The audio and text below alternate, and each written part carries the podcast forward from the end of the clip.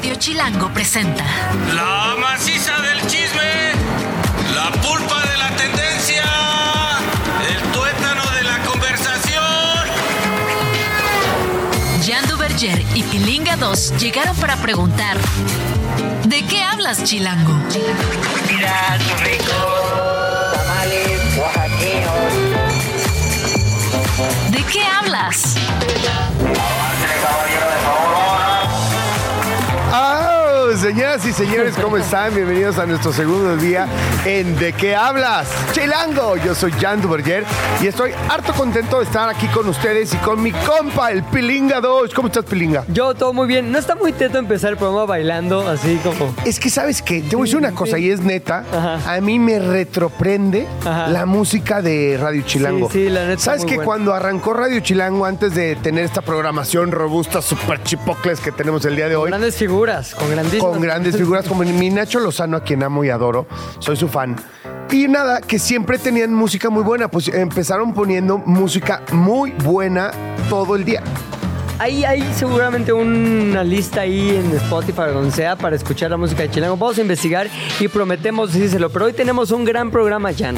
Sí, nos arrancamos porque hoy en De qué hablas les compartiremos lo más importante del chismecito. Además, vamos a hablar por primera vez con Dani Kino. Va a estar viniendo Dani Kino, que nos va a hablar de tecnología, pero hoy es el primer día que lo vamos a hacer. Y estoy maravillado porque Dani Kino es la directora de 1.0, eh, esta plataforma de tecnología que siempre nos trae todas las noticias. Y Dani tiene cosas bien interesantes, además de gadgets y también cosas y actitudes que debemos tener en las plataformas digitales. También estará con nosotros mi querido Joshua Maya. ¡Dale! Estoy muy feliz porque Joshua es mi gran amigo. Ajá. Porque tenemos los mismos problemitas. Ajá. Nos gusta la ¿Cuáles son? cuestita, nos gusta el deporte, pero él lo convirtió no solo en su pasión, En su chamba. eh, sino en su chamba, el carnal. Es el paso que te falta a ti. Sí, nos tiene un programa padrísimo que habla de deportes, apuestas, momios. Es un perro el güey. Ya Y hoy va a estar aquí por primera vez porque también va a estar viniendo de manera muy, ¿cómo se dice? Continuas, muy seguido va a estar aquí. Sí, no, no, no, constantemente lo vamos a tener por acá hablando de esto. Y también vamos a tener una nueva sección, un dilema. Aquí vamos a poner a alguien, el caso de alguien que no sabe qué hacer y nosotros le vamos a decir en esta nueva sección que se llama El Dilema. Sí, totalmente. Es más, voy a invitar a Joshua Maya que se quede al dilema también, además de que nos hable de los pics, porque, porque nos va a dar unos pics preciosos, ¿eh? Y también que nos ayude con el tema del dilema. Pero ¿qué les parece si arrancamos rápido, duro y directo con el chismecito? Chismes. Toda historia tiene dos versiones o tres, contando la nuestra. Hoy hay chismecito. ¿De qué hablas, Chilango? ¡Chismecito! Nuestro chismecito número uno es rápidamente el impacto que sigue teniendo Taylor Swift. Ya se fue, ya terminó su gira mundial y sigue generando dinero. En los cines de México se retacaron este fin de semana porque estrenó la película de su show. The O sea, Eras Tour. ¿Cómo? No es un show, no es un show, es The Eras Tour. ya deja de estarme las molestando. Eres Swifty, ¿verdad? Sí, sí. ¿Por qué, güey? ¿Por qué Porque eres vale la pena hacerlo. O sea, si no lo eres, estás fuera de onda. ¿Tú qué eres? Yo soy Swifty. ¿Tú qué eres? Yo soy Jan Duverger, ya está. Yo soy Pilinga 2, pero soy Swifty. ¿Por Es qué una eres combinación Swiftie? ¿Qué- perfecta. ¿Qué, significa ser Swifty, por favor? Ser Swifty es tener una relación directa con Taylor por sus letras, por su música, por lo que habla, lo que dice y sobre todo sentirte parte de una comunidad que usa pulseras pero que también con verse ya sabe de lo que estás hablando, ya sabe qué canción estás compartiendo con la mente. Sí estoy preocupado porque acabas de darme un speech que me dio así casi literal mi hija de 13 años, pero bueno, eh, eh, y eres un señor de cuarenta y tantos, lo cual me, parece hartamente preocupante, pero bueno, si se trata de eso, pues también soy Swifty porque veo a mi, si- a mi hija y, Claro. y la amo y la adoro y me identifico con ella, y si ella es Swifty, yo también. Generó 92.8 millones de dólares este primer fin de semana en todo el mundo por... eh, Por vista del cine de las Tour, ni siquiera es el concierto, es la película del concierto. Oye, y el mame en las redes está impresionante. O sea, la gente va al cine y se comporta como si tuviera enfrente a Taylor Swift. Claro. O sea, y, y esto es como un tema de los Swifties. O sea, igual se voltean a ver y se avientan palomitas y gritan. Tenemos un problema, los cines van a acabar destrozados. Pero qué diversión. O sea, a eso vas. Imagínate qué flojera ver a Taylor Swift en la pantalla gigante, todos sus éxitos de The Eras Tour y estar ahí sentado comiendo palomitas. Pues no, güey, vas a bailar. De eso se trata. Oye, y también vimos una imagen en redes sociales que a mí me preocupó muchísimo. ¿Por qué? O sea, ya los chavos robándose cosas. O sea, yo vi a un chavo robándose una imagen de Taylor Swift, un cartón en tamaño real. O sea, la y la publicidad, que mira, luego a mí me gusta mucho ver eh, los programas estos de, del, del precio de la historia y todas estas Ajá. cosas. Y pues sí, luego agarran un valor importante estas, estos carteles publicitarios que al final hay una cantidad muy reducida que se hace en el mundo y luego estos artículos ya no existen. Entonces, pues este chavo yo creo que Ahora, yo vi, yo vi una explicación de las redes que decía, este chavo se la llevó a su novia. ¿Por qué? Porque apareció un video de una chavita que tiene en su cuarto el promocional gigante y dijimos, seguramente el chavo es un romántico. o, o tiene un puesto en un tianguis y lo vendió. Chismecito 2.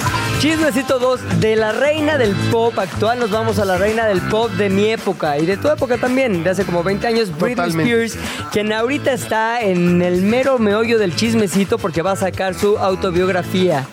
Entonces su autobiografía tiene muchas cosas que no sabíamos de ella, otras que intuíamos, pero muchas que no sabíamos. Por ejemplo, el- la verdad detrás de su rape, de aquel rape de ¿Por qué se 2007. rapó? O sea, ¿no fue un acto así como de, de ansiedad? No, más tra- bien ¿No fue- traía mucha ansiedad la Fue un acto de protesta, güey. Su protesta de que la ¿Contra tuviera quién? agarrada su papá ahí con esta onda de custodia que tenía sobre ella, su custodia legal.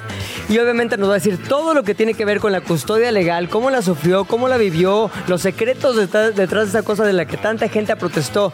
Pero nos va a decir secretos como por qué se rapó y también qué pasó en el año 2000 con Britney. ¿Qué crees que haya pasado?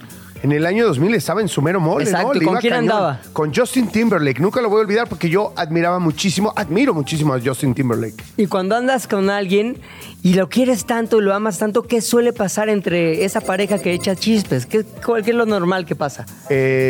Este, se acercan mucho sus Ajá, cuerpos. y exactamente. se introducen cosas los Exactamente. unos a los otros. Y cuando eso sucede, ¿cuál es uno de los riesgos? Que no tiene que ver con enfermedades ni penicilina. Ya, payaso, estaba, pelinga, estaba embarazada de Justin. Eso dice, ¿no? Confiesa que estuvo embarazada de Justin Timberlake en el año 2000, pero decidieron poner fin a ese embarazo. A mí me parece, mira, un tema está chido que lo cuentes si lo quiere contar, pues, pero ho- hoy en día más que nunca hay que reconocer el derecho de las mujeres a, a- a gobernar su cuerpo. Y pues, evidentemente, si no lo quería tener y estaba en el tiempo adecuado para no tenerlo, pues está bien. Bueno, nos lo va a contar todo en el libro Britney Spears y obviamente esto es gran materia prima para el chismecito. Chismecito número 3.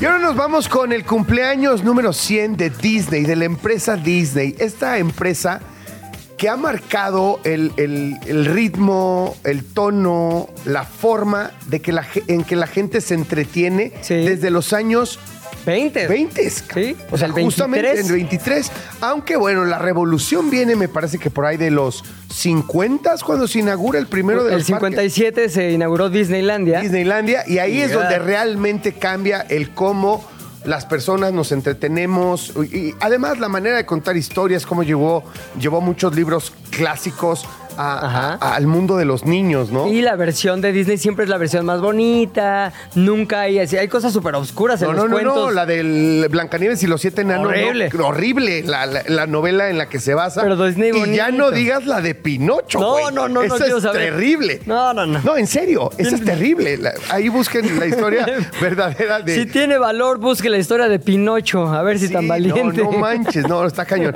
Pero bueno, la salud de Disney hay que... ¿Cómo lo ves a los 100 años, güey? O sea, ves que está bien o va para abajo. Pues mira, ¿Tú qué ha sientes? tenido sus éxitos y fracasos. Me parece que uno de los grandes éxitos son los parques. Los Ajá. parques han evolucionado de manera correcta, nadie les ha comido el mandado, son los reyes, los líderes, y me parece que de ahí proviene la gran riqueza y estabilidad como empresa que tiene Disney. Está carito los parques, ¿eh? O Pues sea, déjate carito, es toda una industria un para, las ciudades y los países en donde hay un Disney, ¿no? Como en, en Europa, en Francia. Claro, en este, Japón hay Japón, otro. Por, por supuesto. Y ya no digas la economía de esa zona en California, de Anaheim y toda esta zona.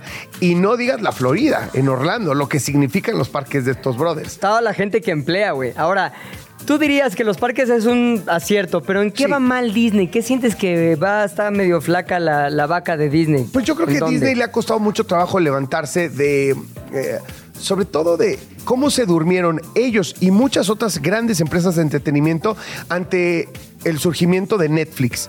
O sea, de esta plataforma digital que, que revolucionó el cómo consumimos contenidos. Me parece que ahí todos se durmieron, que tuvieron que gastar muchísimo. Yo obviamente estuve muy cerca por trabajar en Fox Sports en aquel momento. Estuve muy cerca de la transacción que hicieron al comprar la 20th Century Fox. Le costó más de 70 mil millones de dólares.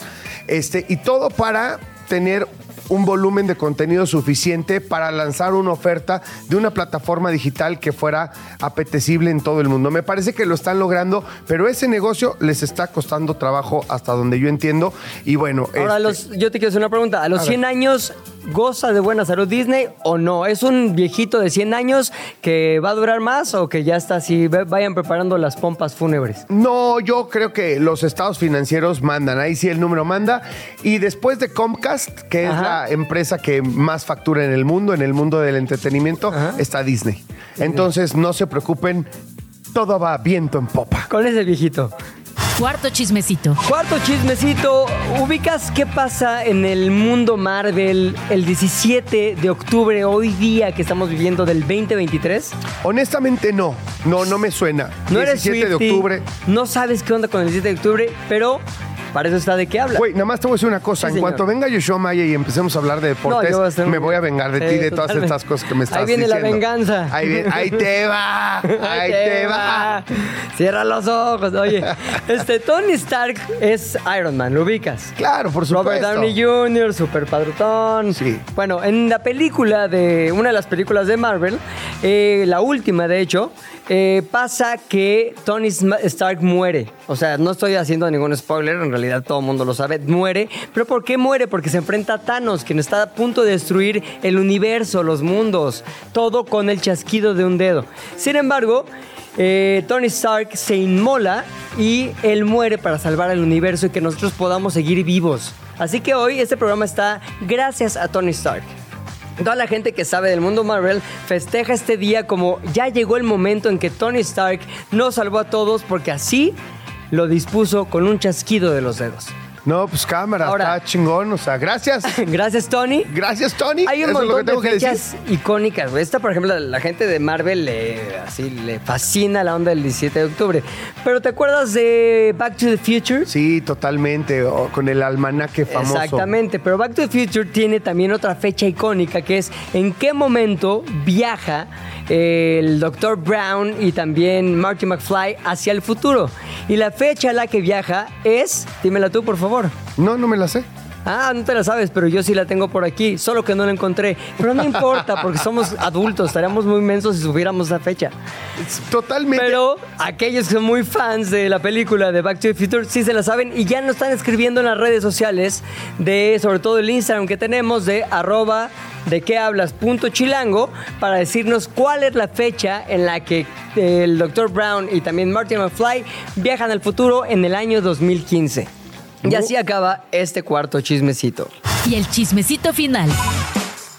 Oye, ¿alguna vez has pensado en, en ir al gimnasio y decir, hago una dieta Lo y me pongo como Chris Hemsworth? Estoy muy O sea, parecido.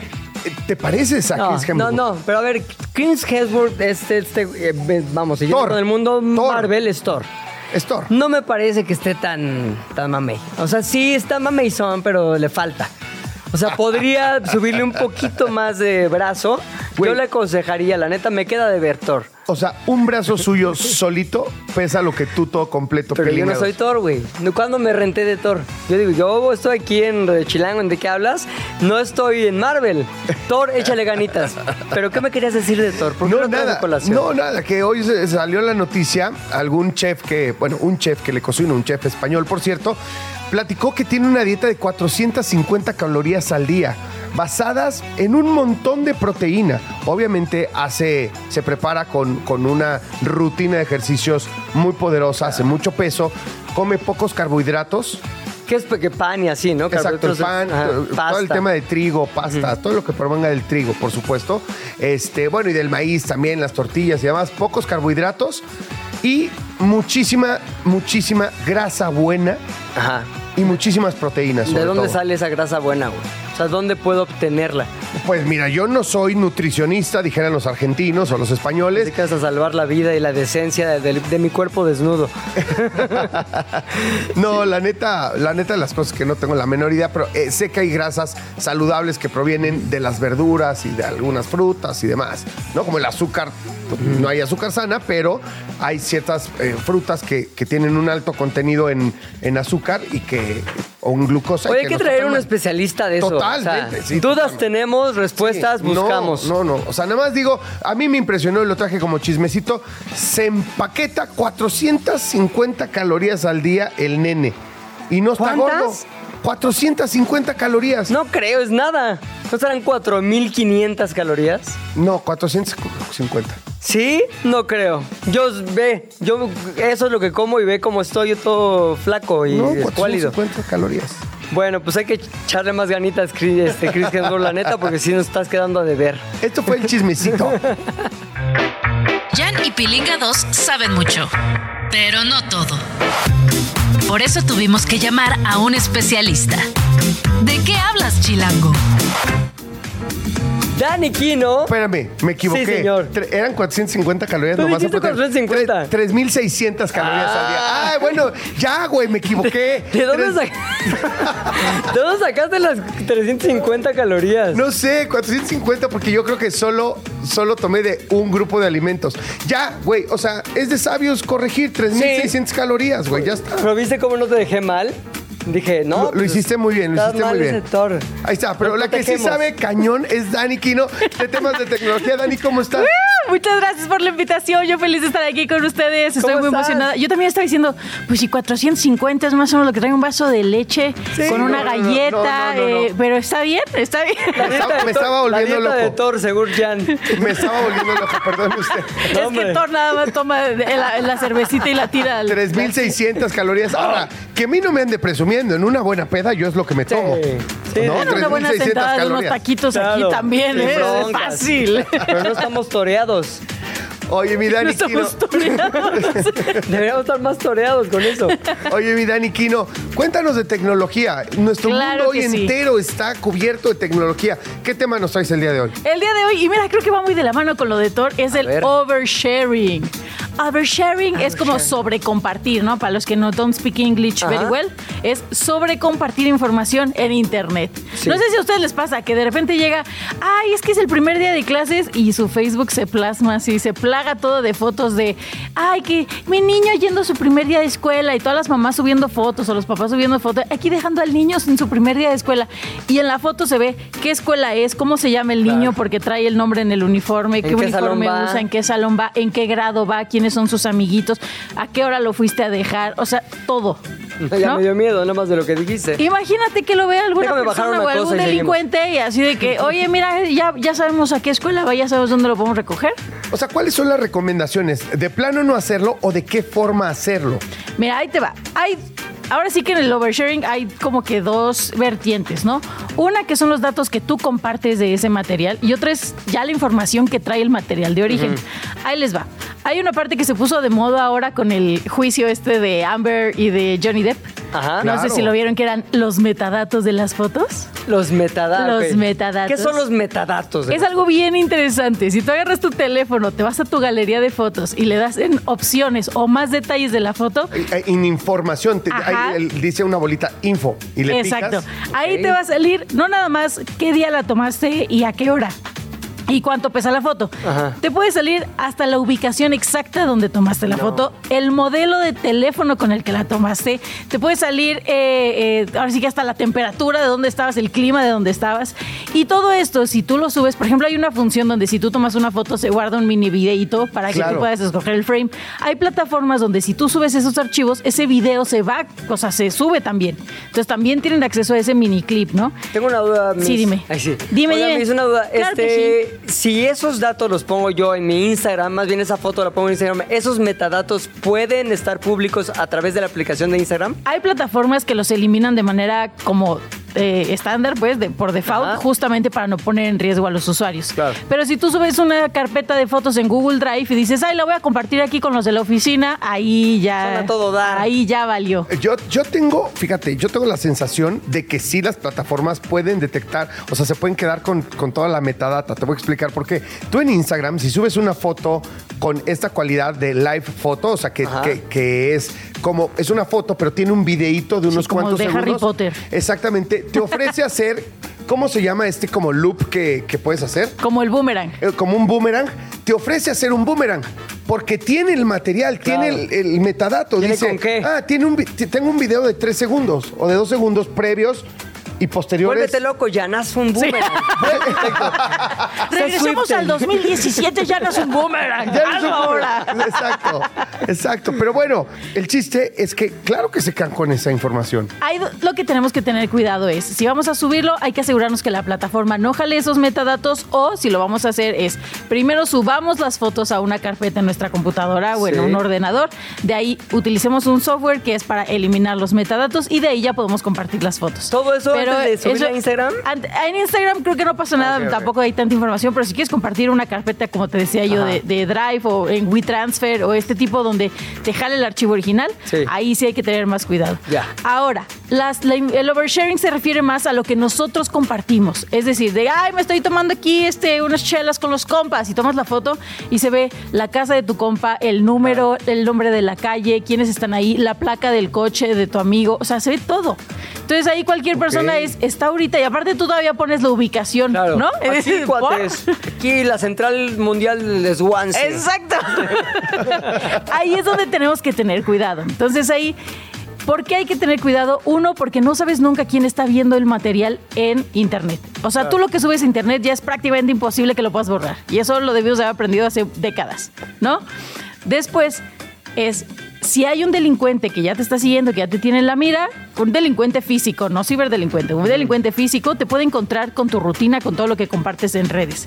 Después, si hay un ciberdelincuente que ya esté pues fogueado en este asunto, te puede encontrar hasta dónde tienes tu cuenta bancaria y de ahí es las preguntas de seguridad, no sé si les pasa, ¿no? En el banco, que ¿cuál es el nombre de tu mascota? O el de- Sí, ¿Cuál sí, es sí, el apellido de tu abuela materna? Sea, ahí el chiste es, oye, tú ya estás compartiendo aquí con la señora Juan Belsi. Ah, pues ya te atoraron, ¿no? Ya pueden meterse a tu cuenta bancaria y es más fácil. Te conviertes en un blanco mucho más fácil. Entonces, aquí las recomendaciones es pensar en las preguntas de Kipling que nos enseñó hace tantos años, pero en lugar de pensar en las siete, nomás pensar en cinco. O sea, hay siete preguntas de Kipling. Claro. Primera noticia La para de mí, ¿ok? ¿Qué, cómo, cuándo, dónde, por qué, Ya. para qué, aquí en... Ojalá sí sean esas y si no me voy a regresar a la licenciatura. No, sí son, sí son, sí son, creo. Sí, son. espero son. que sí. Pero aquí te tienes que preguntar primero es, ¿qué vas a compartir?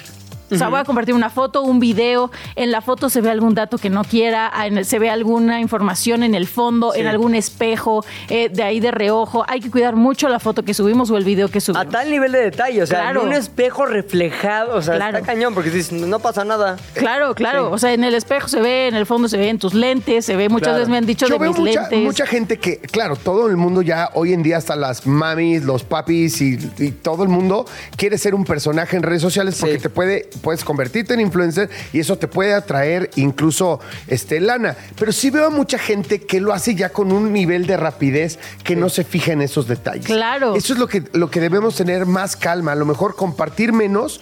Menos contenido, pero mucho más concienzudo, diría mi mamá. Exacto, mucho más revisado o, eh, ¿cómo le hacen? Curado. Claro. Ok, curado. Muy bien, muy bonito. Oye, ¿dónde podemos encontrar esta información? La pueden encontrar en 1.0 y ahí se van a encontrar las otras preguntas de Kipling para que sepan qué compartir, cuándo compartirlo, cómo compartirlo y sobre todo con quién compartirlo. En 1.0.com tenemos justamente la nota de oversharing, ahí vienen todos los detalles, incluso citamos el artículo de Microsoft donde les explica más a detalle cada uno de esos temas y pues nada, espero que esto les haya servido para ser un poquito más concienzudos en cuanto a lo que comparten. Concienzudo, eso, eso así me lo decía mi abuelita. Sé concienzudo, chamaco. Oye, Dani, muchas gracias. Regresa pronto y nos trae también cositas de tecnología y gadgets y todo esto, ¿no? Claro que sí, no Y regalos. aquí la mesa de gadgets, esto va a aparecer en la Plaza de la Tecnología, de mire, le vengo ofreciendo lo que viene siendo, pero yo feliz de estar aquí, muchas gracias por el espacio. Y No, gracias por 10.com, venir. siempre busquen a Dani en 10.com. ¿De qué hablas? Ya regresamos a ¿De qué hablas? ¿En qué estábamos? Estamos con Joshua Maya, quien viene a hacer la sección de deportes. No solo eso, deportes y apuestas. Es un mundo que yo desconozco, pero que hoy me voy a empezar a informar para no quedar mal. Yo, mira, la verdad casi no sé nada de apuestas, a mí no me gusta. Bienvenido. Mi Yoshua Maya, ¿cómo estás? El jefe, el jefe de la manada, el jefe de la perrada. ¿Cómo estás, Jan? Pepe, qué gusto estar aquí con ustedes. La verdad, este, primero que nada, enhorabuena por, por este espacio y que les deseo mucho éxito. Muchas y, por gracias. supuesto, a Radio Chilango. Muy bien, la verdad, hoy mucha actividad en el mundo deportivo. Me decía Pepe que como que todavía no le, pero yo voy a hacer que te gire la... No, me declaré, Joshua, no sé nada de deportes, no tengo de qué platicar con mis amigos que sí son fans de los deportes, así que necesito entrenarme y bueno, tengo el mejor entrenador. Aquí, aquí, aquí te vamos a hacer que, que te gire la, la píldora para que le empieces a agarrar al mundo deportivo. Y si no, si no termino por convencerte, tú replica lo que yo diga, Exacto. cabrón. O sea, lo que Con dijo este güey, o sea, apréndetelo y llegas y dices, güey, este no sabes lo que va a pasar hoy o lo que pasó ayer y ya con eso estás dentro de la Claro. plática. Oye, mi Josh, bueno, el fin de semana, bueno, la NFL nos trae amolados. Esta sección de deportes va a ser eh, deportes apuestita, ¿no? Porque nos gusta, poco. porque nos gusta meter los picks para meterle emoción al deporte. Este fin de semana estuvo rudísimo en la NFL, porque muchas sorpresas, la verdad, lo de los Bills con los Giants, en fin. Pero hab- hablemos primero que nada, querías hablar de el hoy partido juega, de México. Hoy juega México y la verdad no jugamos contra una selección cualquiera. Es muy común cuando juega México hablar de partidos moleros. Sí. ¿Qué se refiere moleros? Es un término que usa un director técnico muy común aquí en México, que es el Tuca Ferretti. rapidísimo. Ferretti. Pero hoy justamente no es molero. Nos enfrentamos a una de las mejores selecciones del mundo. Ajá. Hay que decirlo, han venido a la baja. En el último mundial no pasaron la fase de grupos, no nada más en el último, en los últimos dos. Sí. Tampoco en Rusia 2018, que nos tocó en nuestro grupo, es la Y- última y, vez. que le ganamos, y que le ganamos a. Alemania, lo cual fue una locura. Pero este equipo alemán que parece ahora sí pasar por una reestructuración importante, muy criticados por haber venido al, continente americano a tener dos partidos de preparación cuando ellos tienen Eurocopa en los próximos meses, a- a mediados del 24, y dicen, ¿por qué, se van a, por, por qué se van a preparar contra Estados Unidos y México? Lo que pasa es que en Europa, digamos, ya con lo que se llama la Nations League y también las clasificaciones a la Copa Europea, digamos que es como el Mundial, pero nada más de Europa, Ajá. ya se acabaron esas veces que esas selecciones venían a este continente. Y México tiene un problema. Como va a ser sede del Mundial 2026, le cuesta mucho trabajo enfrentar a buenas selecciones. Entonces se dio la oportunidad de enfrentar a Alemania. Es un buen partido, la verdad. Lo que decías de la reestructuración, empezaron a hacerla, pero recularon porque dijeron, no nos está funcionando. No, bueno, por primera vez, creo que en la historia corrieron a un técnico eh, de la selección alemana Correcto. antes de cumplir un proceso. O sea, Correcto. perdón que interrumpa con ignorancia. La reestructuración fue, reestructuración fue eso, correr al técnico y también jugadores. ¿o? jugadores dijeron, vamos a renovar A a, renovar, todos los jugadores, a meter pero no chavos. les, no les funcionó, quedaron fuera en la primera ronda del Mundial y entonces ahorita tuvieron que volver a traer a los jugadores que sí tienen 33, 34 años, pero que siguen siendo buenos. Viejones. Es una mezcla, es una mezcla, ¿no? Porque traen a dos o tres superestrellas, chamacos, este, el, el delantero del Borussia Dortmund, que es una bestia. Este, ahorita les busco el nombre, pero no, no, Sí, espectacular. no, la verdad es una buena selección. Jugó el sábado pasado Alemania en contra de Estados Unidos. Le ganó a Alemania 3-1 a Estados Unidos. Así que será una prueba buena para México que en buenas noticias tu bebote. Si sabes quién es tu bebote. El bebote, Santi Jiménez, por Va a ser- supuesto. va a ser nacido titular. en las fuerzas básicas de Cruz Azul. Va a ser ¡Que viva la máquina! Va a ser titular con, con México. Es el líder una buena señal. de la Eredivisie. Es el líder goleador de la Eredivisie con el Feyenoord. Y en cuestión de promedio de goles está rompiendo récords. Lo que sí es que con la selección mexicana no le ha ido del todo bien. Pero, por ejemplo, muchos dicen, Raúl Jiménez, después de la lesión que tuvo en la cabeza, tuvo una lesión muy fuerte en la cabeza en la pandemia y no se ha recuperado. Fue al Mundial, pero no estaba ni al 70% físicamente. Santi Jiménez es muy joven, podría ser el delantero de México para el Mundial del 26, incluso el 30.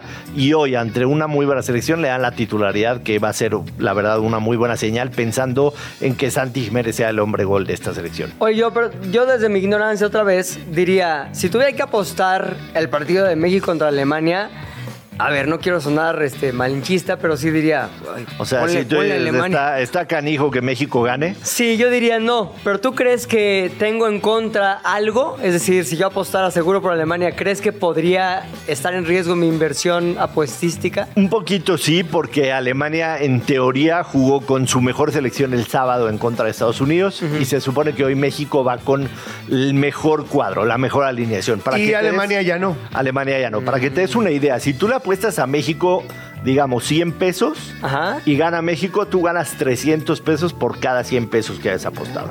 Si confías en México, que en el 2018 mucha gente confió en México Sí. y le redituó bastante bien. Si apuestas por Alemania, necesitas apostar 130 pesos para ganar 100.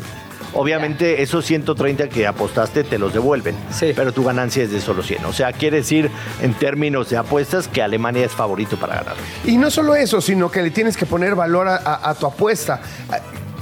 ¿Cu- ¿Cuántas veces hay posibilidades de que gane el no favorito? Este es el escenario perfecto. México tiene todo el apoyo, es en Estados Unidos, es en un lugar en donde México constantemente juega.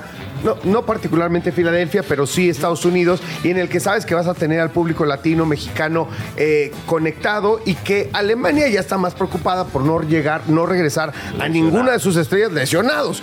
Además, ya es el segundo partido de la fecha FIFA en la que pues ya se tienen que regresar para que el fin de semana estos chavos jueguen con sus equipos. Ajá. En Alemania, en España, o sea, tienen estrellas por todo el mundo. Entonces, o por, por las mejores ligas del mundo.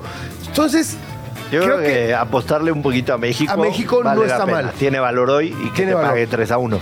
El partido, bien decías, es en Filadelfia. Y ojo con lo que va a pasar hoy en la noche en Filadelfia. Tú conoces Filadelfia. por supuesto. Los estadios de fútbol americano, que es en donde va a jugar México, que es el Lincoln Financial Field, está pegado al de béisbol. Y también la arena en donde juegan el hockey y la NBA está ahí. Entonces, hoy en Filadelfia en la noche juega México. Los Phillies juegan el segundo de la serie. Y juegan también los Flyers. Los Flyers, 120 mil personas en un radio de un de kilómetro. un kilómetro, porque es un Para ver- complejo deportivo. Ajá. De hecho, los estacionamientos de todas esas arenas eh, es el mismo. Sí. O sea, está- eh, están todos juntos porque las arenas están puestas así en un- una especie de complejo deportivo, Deportivo. En, la parte, en la parte norte de la ciudad. Un de kilómetro a la redonda. Es un sports complex, un kilómetro a la redonda, los tres estadios y hoy los tres van a tener actividad, entonces va a ser una locura. Oye, también un dato importante es que está considerada, pero de lejos, la afición de Filadelfia, Sí. la más desagradable para los visitantes en cualquier ¿Por qué? deporte. Porque son, Son agresivos, bravísimos. son muy bravos. Hay, hay una comunidad. eh, hay que decirlo así es, o sea, la comunidad negra es muy, muy grande y son como duros, agresivos. Claro. Se permite fumar marihuana. La verdad de las cosas que es un- una ciudad que está metida en problemas Sí. de, de Zombieland acá por el. Sí, de hecho, lo único que yo tengo de referencia de Filadelfia es Rocky y también los videos de TikTok de la gente con fentanyl. Sí, no, la neta. Eh, eh, o sea, a ver, no solamente tiene que ver con las drogas. Son muy bravos. O Son sea, bravos, Hay, o sea. hay una, también una clase obrera muy, este, muy poderosa en Filadelfia. Y son los que van a, a ver a sus deportes favoritos. ¿Va a estar rudos. divertido Va a estar o no? divertido. ¿O va a estar peligroso? No, va a estar divertido, va a estar divertido los tres eventos. Justamente hablando de grandes ligas, los Phillies juegan el segundo de la serie. Es la serie de campeonato. Quiere Ajá. decir que es la serie que te da el acceso a la serie la mundial, Serie Mundial. para disputar el título. Ayer ganaron el primero de la serie con una espectacular actuación de sus bates, tres home runs en los primeros dos partidos. Y hoy buscan ponerse 2 a 0. La verdad es que los Phillies están jugando un, un béisbol extraordinario de los dos lados del plato. Están pichando muy bien, están bateando muy bien.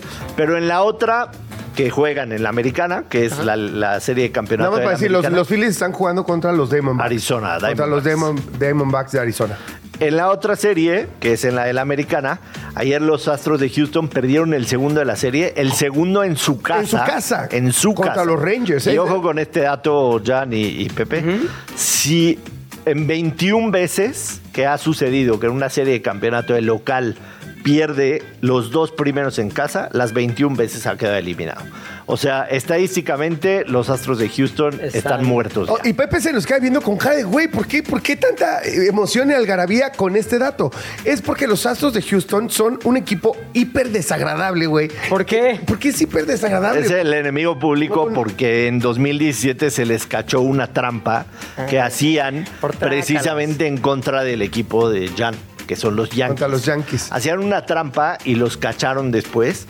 Pero la realidad es que los Astros han dominado la Liga Americana desde el 2017. a la Con o sin trampa, y es lo que a todo mundo nos arde, porque Claro. decíamos, claro, nos ganaron porque hacían trampa, y quién sabe cuántas trampas hicieron. No, uf, pues después de la trampa han seguido dominando, o sea, no solamente la americana, Ahora- yo te diría que son los amplios favoritos siempre para ganar la Serie Entraron Mundial. como favoritos entre los cuatro a ganar la Serie Mundial, pero evidentemente ahorita con desventaja Ya no, 1-0 por ya no. La estadística dice que no la apuestes a los astros, pero es otro de los casos en que te paga muy bien si la atinas Sí, a o sea, la si apuesta. tú, si tú ahorita apuestas que los Astros van a avanzar a la Serie Mundial, debe de pagar 18 a 1. O sea, por cada 100 pesos has de ganar 1800. Así de difícil está y Creo que por esta eso... sección me va a dejar pobre o muy rico, Muy no lo sé. muy rico. Dicen por ahí en mi barrio que te vamos a hacer rico. ah, vaya barrio, ¿Y ese de qué? Filadelfia. O sea, a ver, Es un barrio barro. a ver, invéntate un parleycito rico, un parleycito Quieres un parlericito. de los, de los juegos, en- o sea, una apuesta Ajá. con múltiples eh, posturas. Ok. Con dos o más posturas. Correcto. Ok, entonces, aviéntate un parleycito de los partidos que habrá en Filadelfia. de los partidos que hay. Todo, de lo que quieras. Si quieres este, goles de Sant Jiménez, o sea, po- pon lo que quieras en tu Vamos, parlay. Filadelfia a ganar. Ajá. O sea, los Phillies de Los Filadelfia Phillies a ganar. A ganar, Money Line. Money line. Ok. Está como menos 160. Ah, está, está sabroso. está Vamos a ir con el ambos anotan en el México-Alemania. ¿Te gusta? Me encanta ambos anotan. Ok. Me fascina. ¿Qué quiere decir ambos anotan? Anotan Que los los dos hacen al menos un gol. Ah, no dice quién gana y quién pierde, nada más que, Que sí los anota. dos hagan gol. O sea, puedes apostar. eh, Mira, aquí puedes apostar tiros de esquina, eh, Lo que se te... goles, lo que se te ocurra, puedes apostar. Me Ahí- subo a lo ambos anotan. Me ambos subo. anotan. Inscríbeme Pero, en esa oh, lista.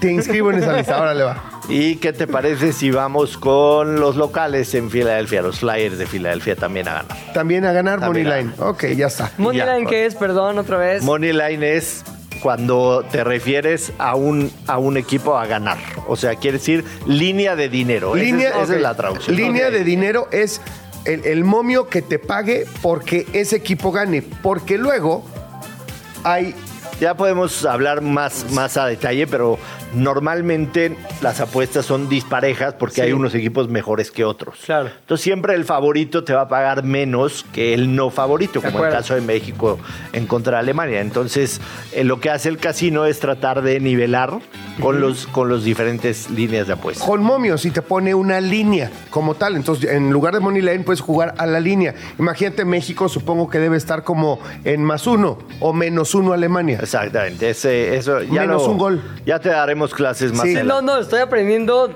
A ver, llevo notas media cuartilla. Y ya por último cerramos con ayer se cerró la semana 6 de la NFL. Oye, esto está como para Este de ayer es como del chismecito. Sí. A ver. Se cerró la semana 6 de la NFL con una victoria de los Dallas Cowboys, que es uno de los equipos Sí, sí. más populares aquí en México. Seguramente por más neófito, Sí, no, sabes, los conozco sabes que son sí. los Dallas Cowboys. Los Dallas Cowboys le ganan de visitante a Los Ángeles Chargers. Jugaban en Los Ángeles, en uno de los estadios que va a ser serie mundialista. Sí. Pero que justamente ayer había un reporte de John Sutcliffe de ESPN que el SoFi no va a poder ser sede de la final porque tendrían que remodelar toda la parte de abajo para que tenga la dimensión de un estadio de la final. Es el que está por el aeropuerto de Los Eh, eh, Ángeles. exactamente, pero el. Sofá creo que costó la El locura SoFi de costó 5 billones de dólares. 5 mil Cinco mil millones, millones de 5 mil millones de dólares, para no confundirnos, porque luego Cinco mil. acá para nosotros los billones son millones de millones y, y en Estados Unidos son miles de mil millones. Correcto. Entonces son 5 mil millones de dólares costó el SoFi Stadium. Es el no estadio so- más caro en el mundo. Más caro y por mucho. ¿Y Tendría por que ser, ¿Qué y tiene? estando ¿Ya en Los fuiste tú? Ángeles, Sí. ¿Y qué hay? O sea, presúmeme como de, güey, estoy increíble porque tal. Es, ah, número uno, parece una nave galáctica de las que veías en Ajá. Star Wars. Y una cosa de un tamaño impresionante, la tecnología, las entradas, el espacio. O sea, real, la pantalla, La pantalla, güey. 360 ¿Qué que pedo está con la arriba, pantalla? tendrías Está que verla. increíble. Puta. Una cosa de locos, absolutamente.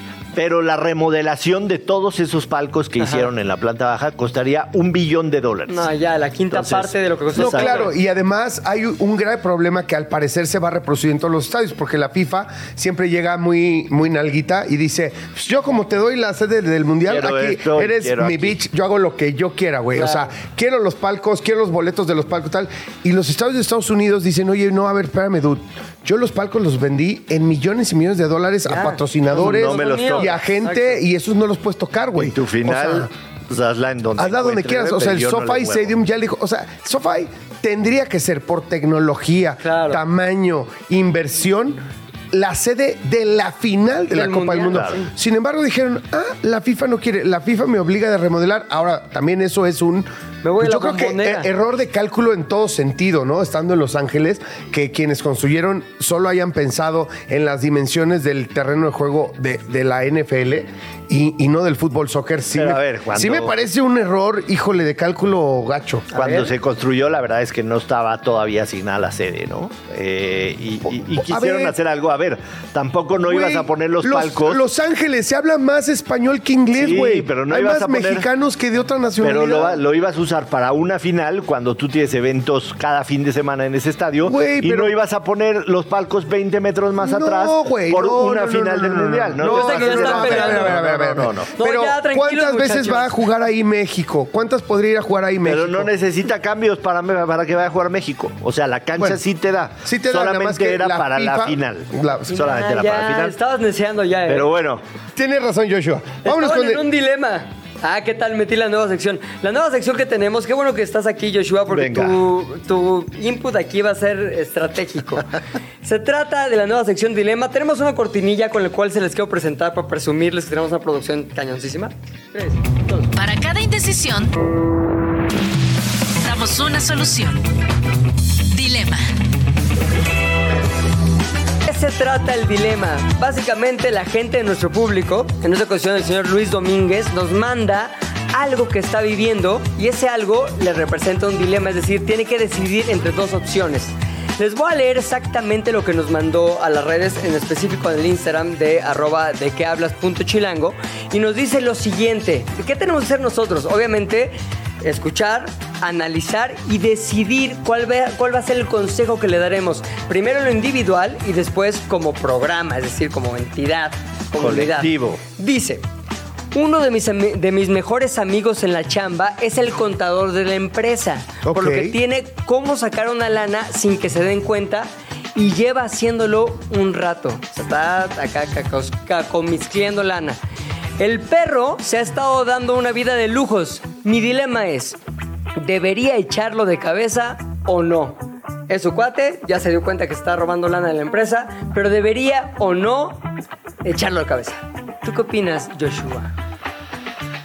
yo opino que tiene que acercarse a su cuate y decirle, eres mi amigo, ya me di cuenta de lo que estás haciendo, tienes que hacer las cosas bien. O sea, no echarlo el de cabeza sin antes avisarle, tomando en cuenta que es uno de sus mejores amigos, pero sí hablar con él y decirle, ya me di cuenta de lo que estás haciendo y yo no me puedo callar, pero primero me acerco contigo para decirte que lo que estás haciendo está mal y tienes que tú solito ir a reconocerlo, denunciarlo o lo voy a tener que hacer yo, pero primero que se acerque tomando en cuenta que es su amigo.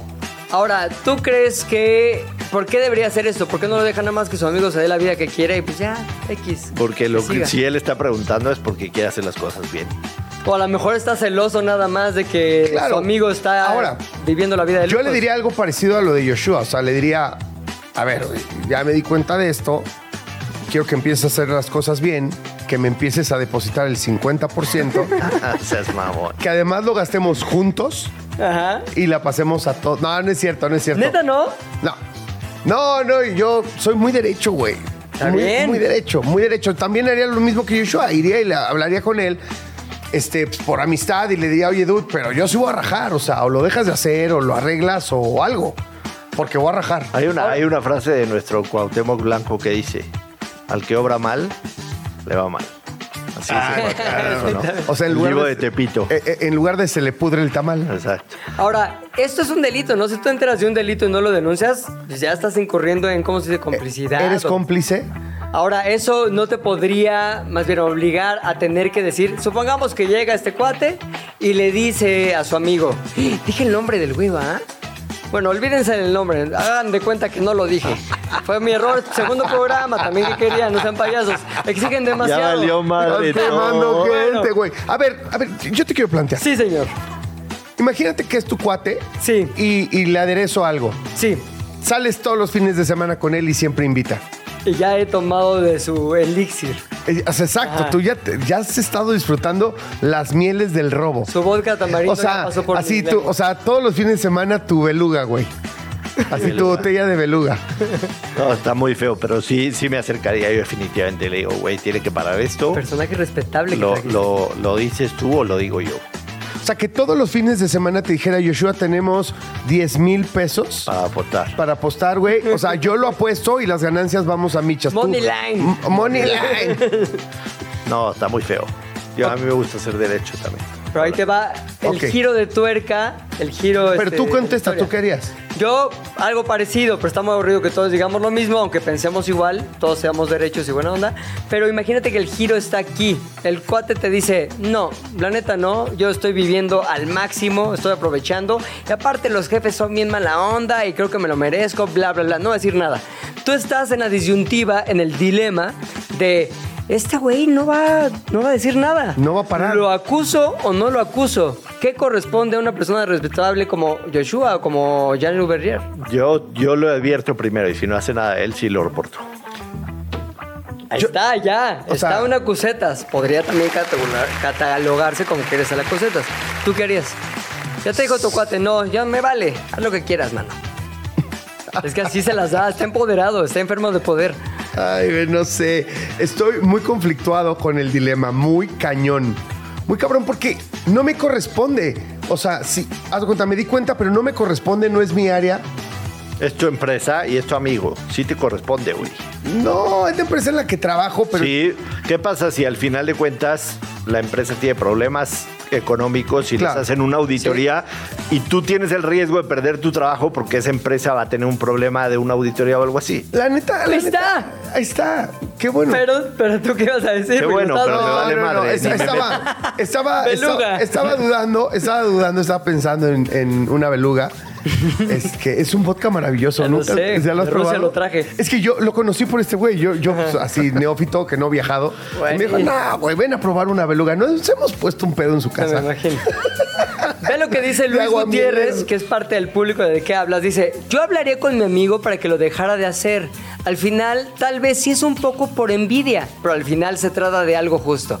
Es un poco de la línea de Joshua que dice, no, a ver, vámonos por la derecha. Bueno, pero ya pusiste la circunstancia en la que el güey dice, pues no, a mí Me me, vale. vale, haz lo que quieras, tal. Yo lo acusaría, lo delataría sin duda alguna.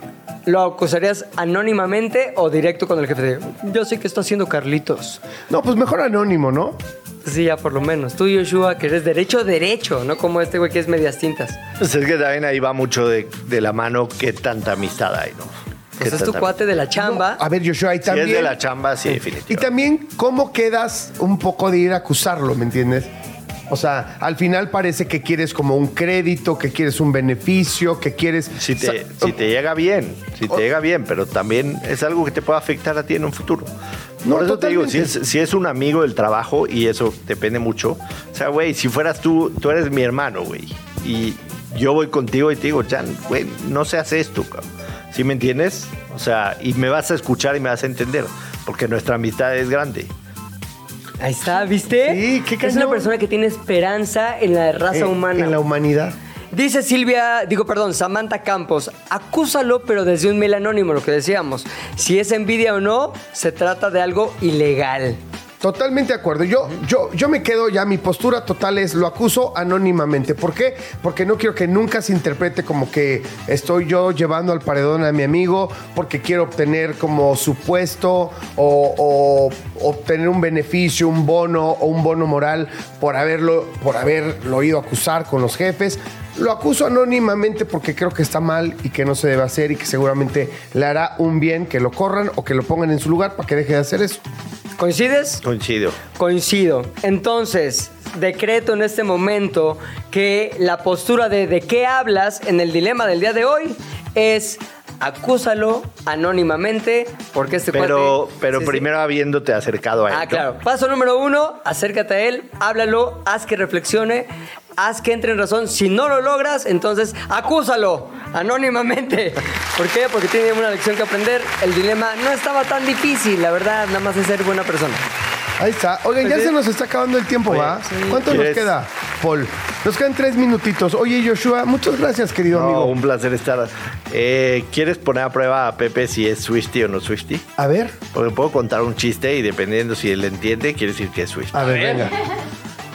¿Por qué yo y los vampiros odiamos a Taylor Swift? ¿Por qué? Porque tiene bad blood. Ah, ya. ¿No te sabes la canción de Bad Blood? ¿No la has escuchado? No. Pero él sí le entendió. Quiere decir que es Swifty. ¡Eh! Ay, pero se emociona. Pepe, horriblemente se emociona. O sea, la verdad, te debería dar vergüenza. ¿Por qué? Puedo salir con mis sobrinas 25 años menores y de ay, echar desmadre con todos sus amigos. Yo, fíjate que Y que este me- fin de semana me toca a mi hija y yo creo que iremos a ver seguramente a Taylor Swift. Ahí está, The Eras Tour. The Eras Vamos, Tour. asegúrate de llevar tu celular bien cargado porque dos horas vas a estar viendo tu celular.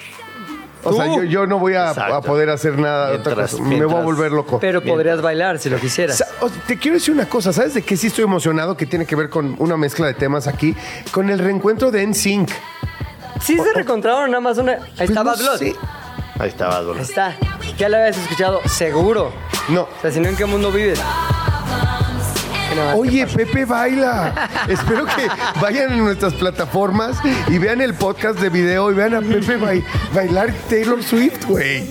O sea, Qué bueno que mencionas eso del podcast de video. Vamos a estar compartiendo el programa para aquellos que no lo escucharon al aire en 105.3 Radio Chilango, en múltiples lugares, en Spotify, sí en YouTube. Síganos en todas nuestras redes porque obviamente ese programa se disfruta no solamente aquí, sino en donde quiera que ustedes estén.